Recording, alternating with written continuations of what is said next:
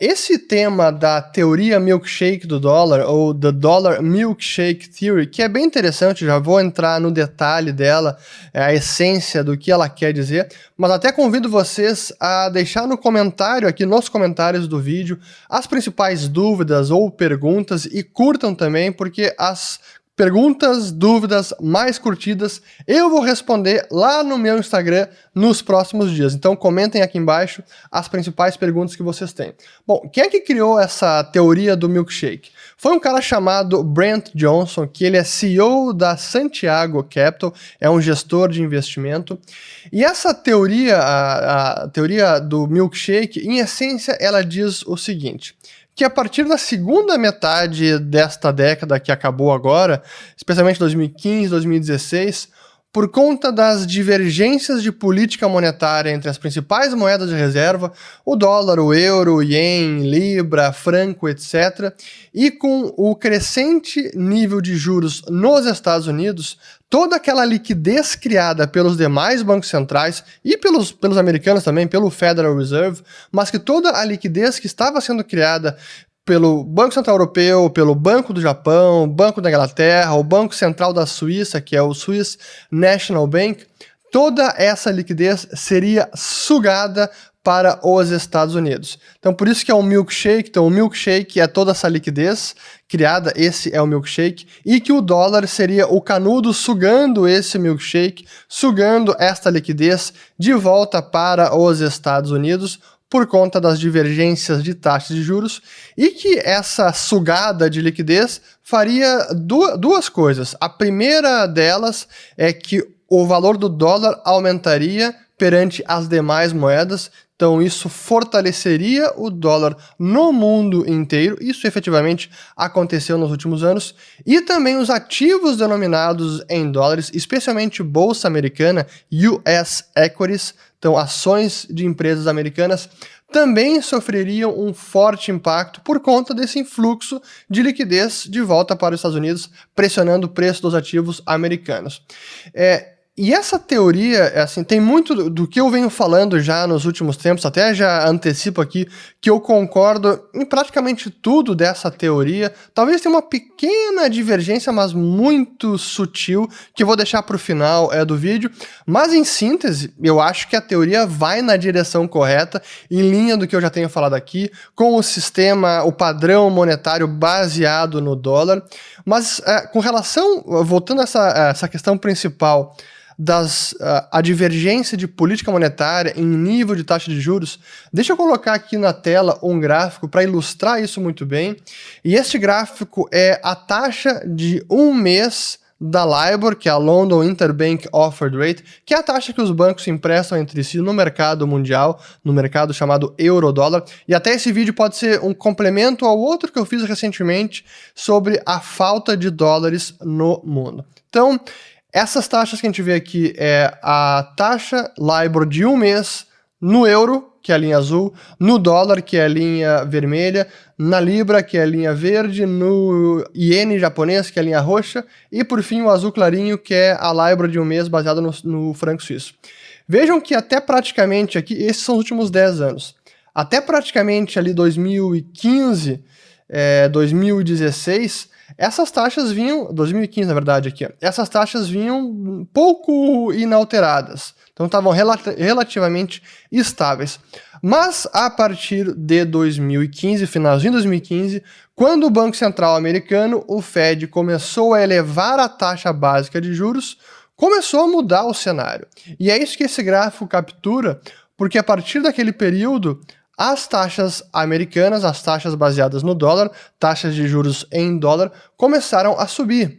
E isso passou a divergir fortemente do restante do mundo, que é o que a gente vê especialmente ali a partir de 2017. Então, qual foi o cenário a partir de 2017? Taxas em dólar subindo, taxas em euro é, estáveis ou até levemente mais em queda, no franco suíço quase 1% negativa, no iene a mesma coisa, e até mesmo a libra não negativa, mas abaixo do dólar. Então, aí foi a primeira força dessa teoria do milkshake do dólar, que é o canudo do dólar sugando a liquidez do restante do mundo e trazendo para o dólar. Por que sugando a liquidez? Ora, porque é o famoso carry trade. Tudo isso é, diz respeito à arbitragem entre moedas, porque num cenário como esse, vale a pena se endividar em euro, em iene, em franco suíço, em libra e investir nos Estados Unidos seja em renda fixa e capturar um diferencial, e mesmo assim correndo o risco de câmbio, né, de taxa de câmbio, mas é uma moeda forte e a moeda de reserva do planeta. Ou até mesmo alocando em bolsa americana, em renda variável, US Equities.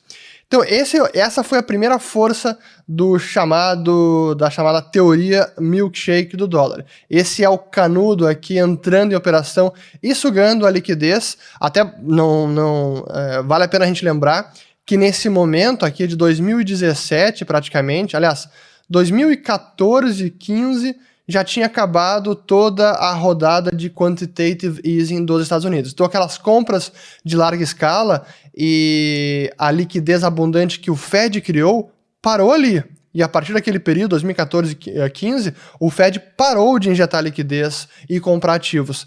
Já o Banco do Japão e o Banco Central Europeu seguiram com essas rodadas, assim como o Banco Nacional da Suíça.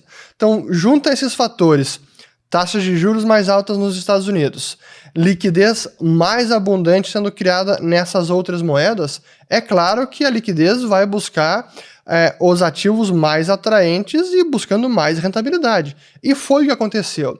E esse movimento todo, sem dúvida que exerceu uma pressão nas moedas, e é o outro gráfico que eu vou colocar aqui, que é o. Aqui não é o dólar index comum que a gente conhece, que é o euro sendo 50% do índice, depois, eh, se não me engano, é 20 e poucos o iene, aí a libra, o franco suíço, etc.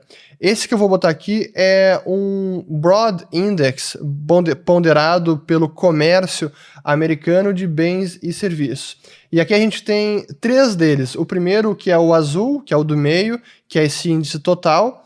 É, o vermelho, que é apenas esse índice, mas com moedas de países emergentes e o verde ah, comparando com moedas de países avançados.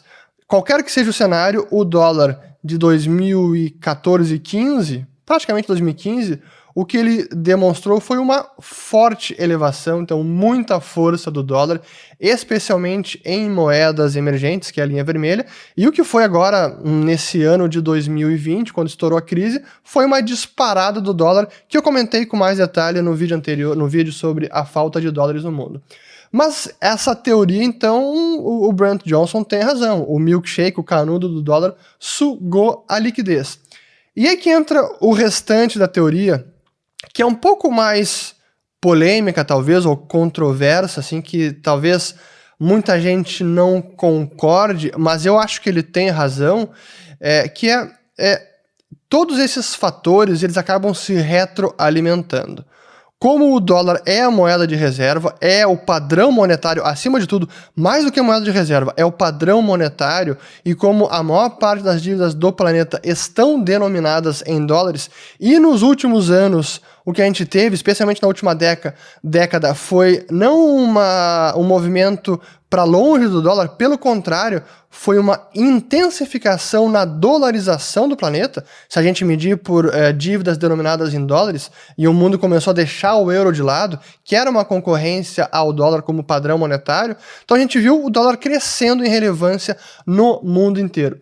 E tem um, um, um artigo que eu quero é, compartilhar aqui com vocês, apenas para mostrar é um paper do Banco da Basileia, é, que foi publicado agora, dia 12 ou 13 de junho. É, depois eu coloco até o link aqui na descrição do vídeo, chamado de US Dollar Funding an International Perspective. Então, o financiamento do, do dólar, baseado no dólar, uma perspectiva internacional. Então, aqui, vejam que é, é, isso aqui realmente é representativo da importância do dólar e como ele é o pilar do sistema monetário mundial. Então aqui a gente tem o em uh, rosa aqui, que é essa, esses dois gráficos, é a participação dos Estados Unidos no comércio global, no comércio mundial, que tem aqui é menos de, é cerca de 10 ou 11%, e no PIB global, que é mais de 20%. Então isso é os Estados Unidos.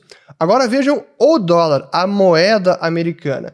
Em termos de empréstimos entre fronteiras, é, é mais de 50%. Em termos de valores mobiliários, dívida internacional emitida, é quase 50%.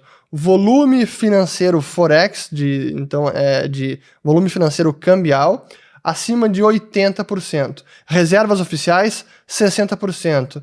É, faturas do comércio, acima de 40%. pagamentos pelo sistema SWIFT, 40%. Então isso mostra como o dólar realmente é o pilar do sistema financeiro. E aí que é, vem de novo mais um, uma parte da teoria que todo esse movimento de a liquidez sendo sugada para os Estados Unidos e essa liquidez buscando maior rentabilidade e ativos mais seguros e que agora por conta da crise econômica, da pandemia e, e, e tudo que está acontecendo em nível global, várias economias que já vinham desacelerando e pioraram ainda mais, na Europa, na Ásia, isso tem feito com que os Estados Unidos sejam percebidos ainda mais como um porto seguro para tudo que é tipo de ativo, não apenas como moeda, mas também para ações de empresas, US Equities, bolsa americana, dívida corporativa americana. Então essa liquidez mundial está ainda mais agora indo em direção aos Estados Unidos. E ainda nesse artigo do Banco da Basileia, eu vou botar mais um é, bloco aqui, que é esse gráfico 4, mostrando como o mercado americano ele é muito relevante.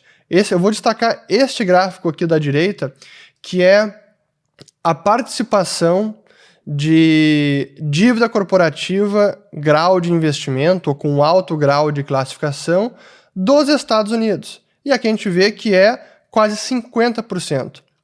Então, ou, melhor, da, da moeda americana. Então, a moeda americana responde por quase 50% da dívida corporativa emitida com grau de classificação alto.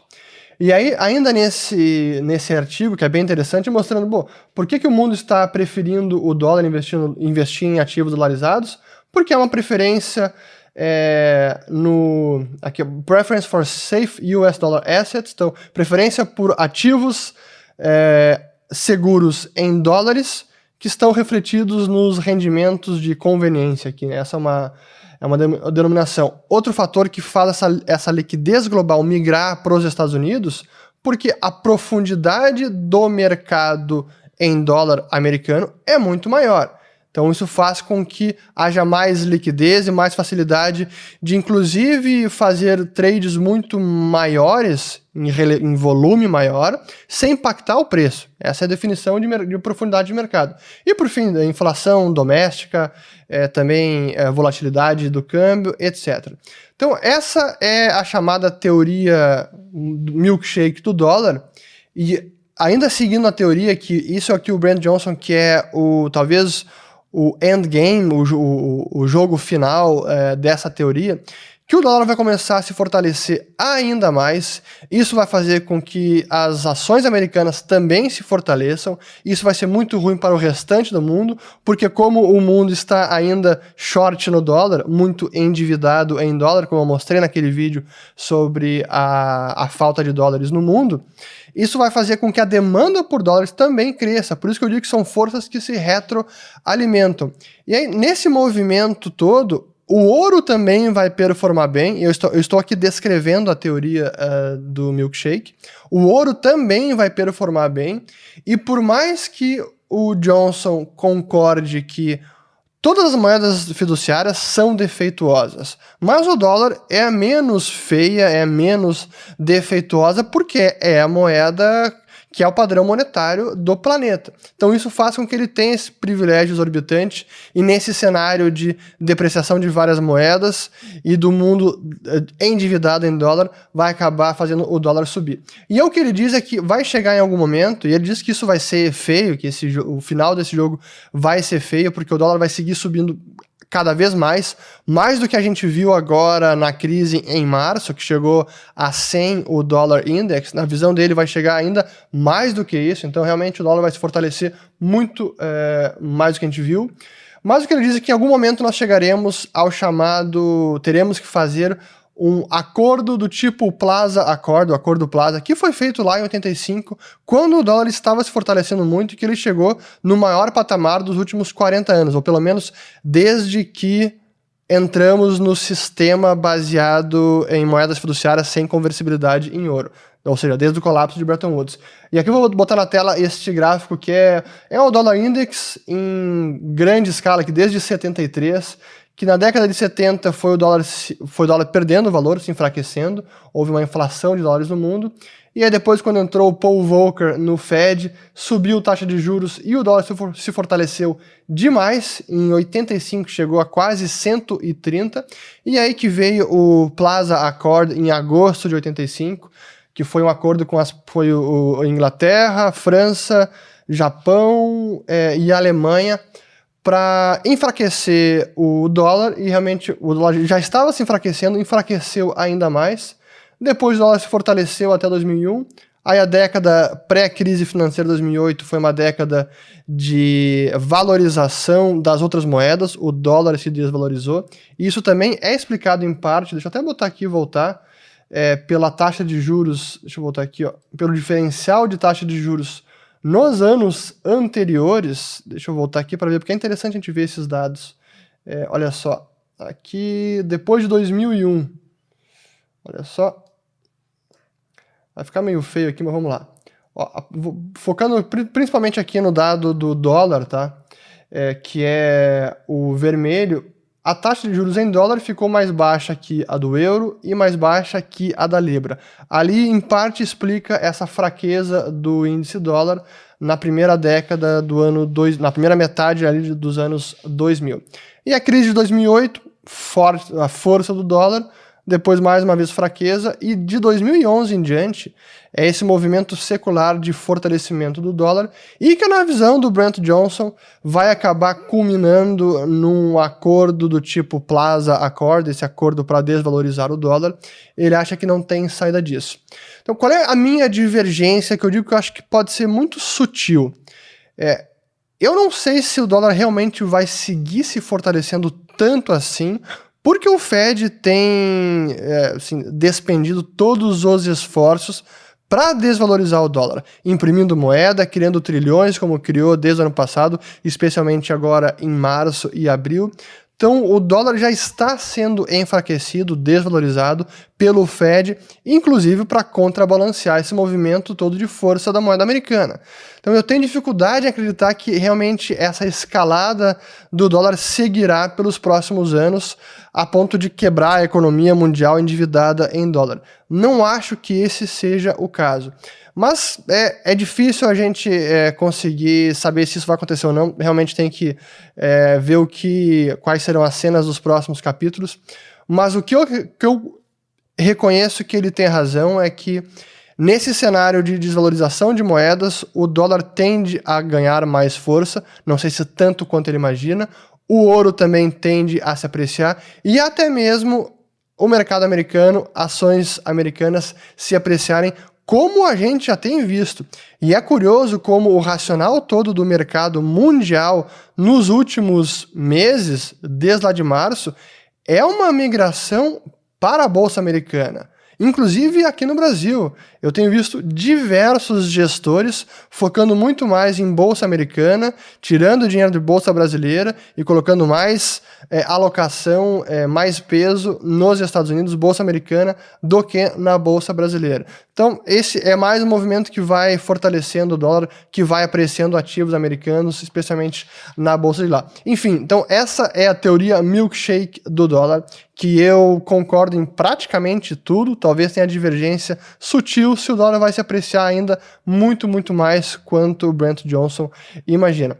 Mas tudo isso é, são sintomas desse padrão monetário que a gente vive, onde as moedas podem ser impressas e criadas sem nenhum esforço econômico, basta dígitos eletrônicos lá no teclado do Fed e trilhões são materializados do nada. São sintomas das vulnerabilidades e debilidades desse sistema monetário que na visão do Brand Johnson e dessa teoria, em algum momento chegaremos a, a, um, a um reset um Great Reset desse sistema financeiro. Por sinal, e aqui eu encerro, Great Reset, o grande reset, é outro tema que eu preciso falar, porque o pessoal está comentando bastante aqui também. É, comentem aqui embaixo, coloquem dúvidas, perguntas, que eu vou responder no meu Instagram. Por hoje é só, espero que tenham gostado.